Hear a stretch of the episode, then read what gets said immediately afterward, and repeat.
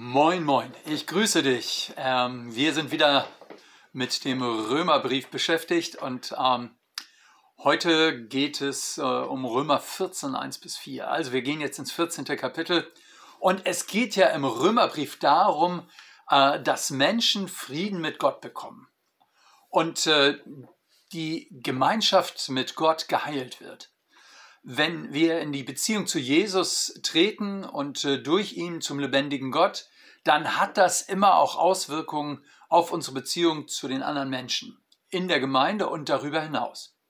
Und äh, da soll ja auch Frieden herrschen, also eine friedvolle Beziehung. Aber das ist oft leichter gesagt als getan. Oft herrscht der Streit und es fliegen die Fetzen ähm, schon in der Gemeinde. Und äh, deswegen wollen wir jetzt mal in den Römerbrief gucken, Kapitel 14, die Verse 1 bis 4. Den Schwachen im Glauben nehmt an und streitet nicht über Meinungen. Der eine glaubt, er dürfe alles essen, wer aber schwach ist, der isst kein Fleisch. Wer isst, der verachte den nicht, der nicht isst, und wer nicht isst, der richte nicht den, der isst. Denn Gott hat ihn angenommen. Wer bist du, dass du einen fremden Knecht richtest? Er steht oder fällt seinem Herrn. Er wird aber stehen bleiben, denn der Herr kann ihn aufrecht halten. Also, das, wo es ums Essen geht, das kommt einem ja verdächtig aktuell vor. Es geht um die Speisekarte. Und äh, darum geht es ja heute häufig auch, ne, ob man Fleisch essen soll oder eher vegetarisch oder eher vegan sich ernähren soll. Ähm, das war damals äh, das Gleiche, nur mit einem anderen Hintergrund. Äh, damals ähm, ging es um die Frage, ähm, bei diesem Streit, kann man ähm, dieses Fleisch überhaupt essen? Äh, Paulus schreibt so viel da, darum, weil, äh, weil ähm, die Leute quasi den Hintergrund des Fleischverzehrs, den stellten sie eigentlich in Frage. Im Römerbrief steht zum Hintergrund nicht besonders viel, aber zum Beispiel im ersten Korintherbrief finden wir daraus äh, da durchaus ausführlichere Informationen. Ähm, die Frage nach dem Fleischkonsum kann nämlich verschiedene Gründe haben. Ähm, einmal gab es äh, asketische Strömungen, äh, die sagten, wir verzichten zum Beispiel auf Fleisch äh, und essen nur Gemüse.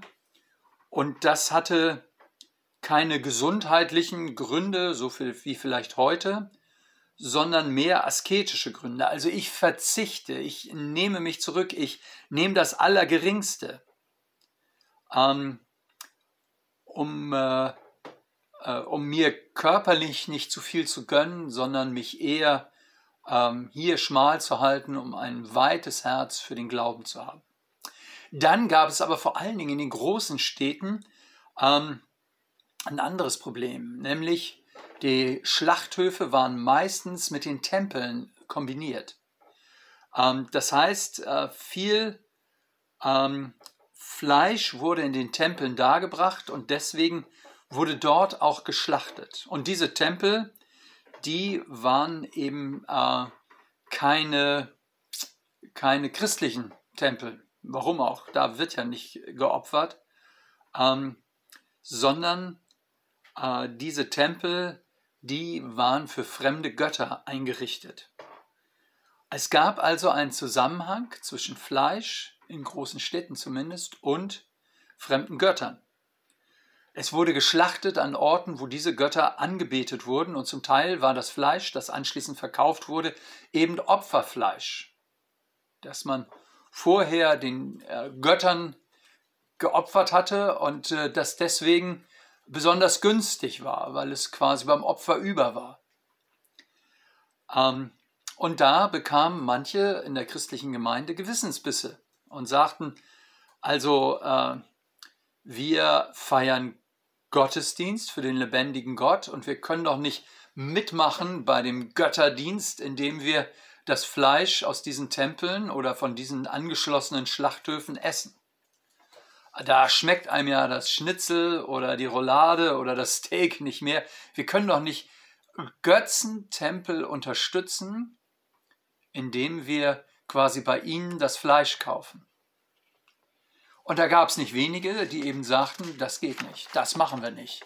Also so weit geht es bei uns nicht, dann lieber kein Fleisch. Ähm, wir wollen Jesus nachfolgen und mit dem ganzen Zeug wollen wir überhaupt nichts zu tun haben.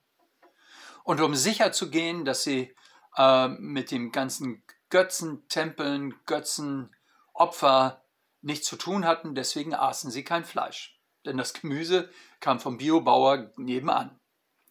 Ähm, und ganz offensichtlich gab es auch in Rom dieses Problem, war ja auch eine große Stadt. Und Paulus nimmt jetzt Stellung. Also, er ist nicht neutral. Was sagt er? Er sagt in Vers 2, ähm, der eine glaubt, er dürfte alles essen, wer aber schwach ist, der isst kein Fleisch. Also, er hat schon eine Position. Er sagt, Jesus ist auferstanden, die Mächte sind besiegt, deshalb haben wir nicht ständig Angst, äh, irgendetwas falsch zu machen, weil wir wissen, ähm, dass nicht hinter jedem Busch ein Dämon sitzt. Und wenn er da sitzt, dann soll er da sitzen bleiben. Ähm, das ist nicht meine Mentalität. Ich gehöre zu Jesus und ich bin unter seinem Schutz und ich gehöre auf die Seite des Siegers. Das ist die Haltung des Paulus. Also er war eher der Meinung, ähm, wenn Jesus auferstanden ist, und da war er überzeugt, dann ist er der Sieger und deshalb äh, ist alles, was ich mit Dankbarkeit aus seiner Hand nehme, ähm, gesegnet. Und wenn Jesus das segnet, dann ist da nichts Dämonisches mehr dran. Sollen die Dämonen sich doch gehackt legen oder die fremden Götter. Ähm, alles ist unter der Kontrolle von Jesus. Ich muss mir keinen Kopf mehr machen, kein Gewissen mehr machen. Und zugleich sagt dieser Paulus, der so sehr den Sieg von Jesus betont, es gibt auch Lebensgewohnheiten, die sind für Menschen wichtig. Man muss also wahrnehmen, dass Paulus in diesen Fragen unterschiedlich reagiert hat. Im Galaterbrief zum Beispiel, da schreibt er den Leuten, ähm, die das Heil von der Speisekarte abhängig gemacht haben, ein echter Christ, der isst kein Fleisch. Äh, nee, genau, die, sorry, den das von der Speisekarte abhängig gemacht haben, die also sagten, ein echter Christ, der isst, der isst kein Fleisch.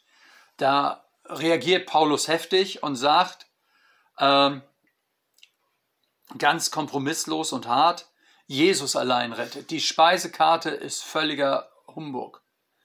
Äh, es geht hier bei diesen Leuten, die der Speisekarte folgen, um ein anderes Evangelium.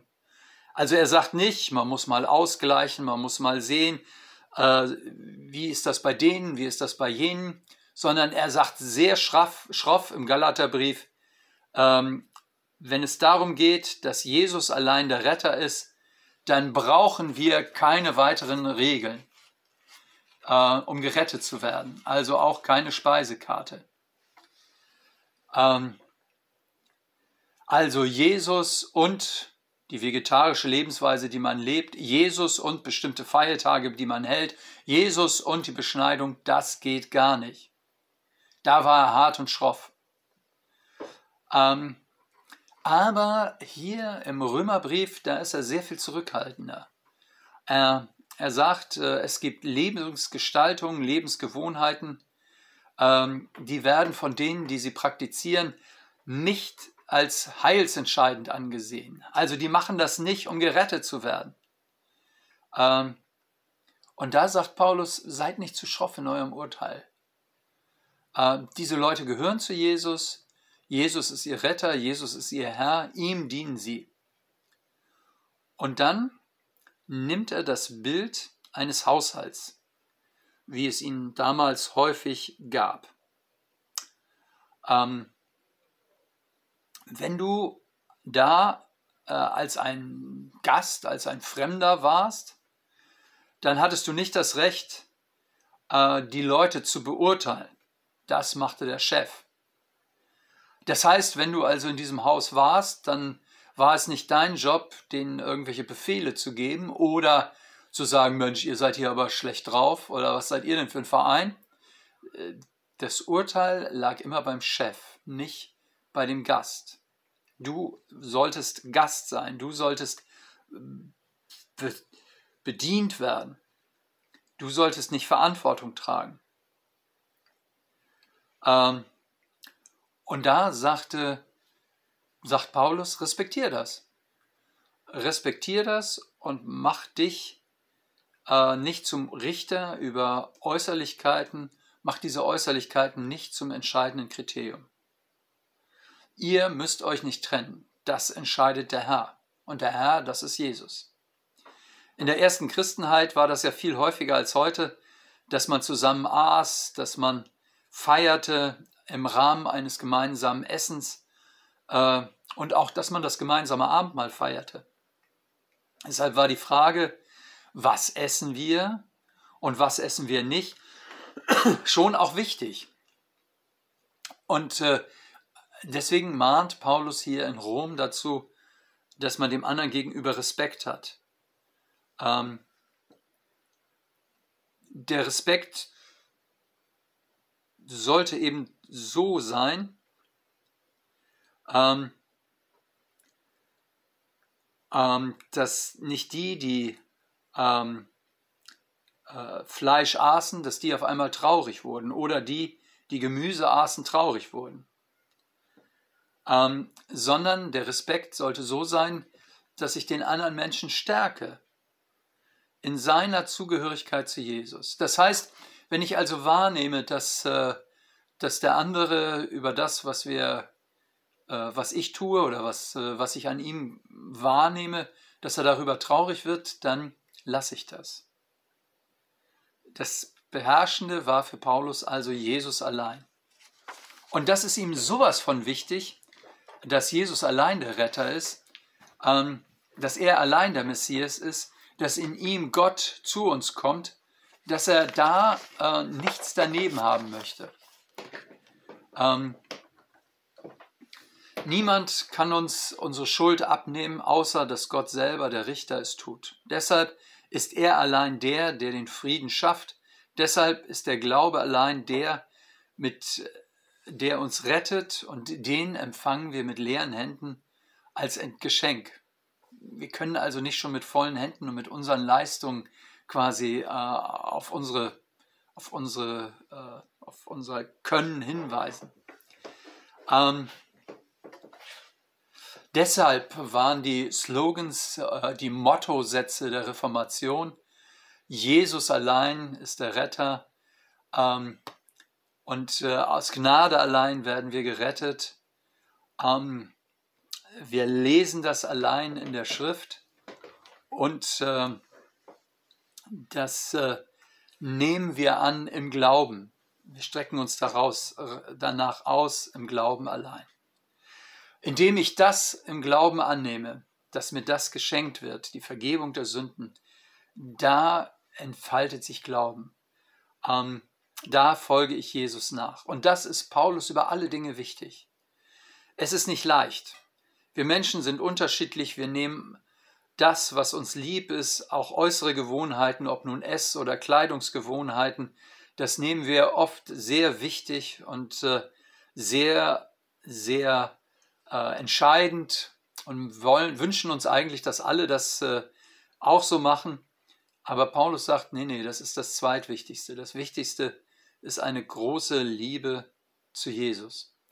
Ihr seht also auch im Leben von Paulus, da kann er sehr unterschiedlich sein, ob nun im Galaterbrief oder im Römerbrief. Aber hier im Römerbrief sagt er, äh, mit den verschiedenen Lebenshaltungen von Christen äh, könnt ihr großzügig umgehen, dann, wenn sie nicht als heilsentscheidend äh, verkauft werden. Und wenn sie als solche verkauft werden, dann haltet richtig drauf. Verrückt nach Römer. Ich weiß nicht, ob ihr schon solche Tasse habt. Ansonsten äh, könnten wir jetzt anstoßen. Ich wünsche euch für heute alles Gute und wir sehen uns nächste Woche wieder, wenn es heißt Verrückt nach Römer. Tschüss, tschüss euer Pastor Hardy.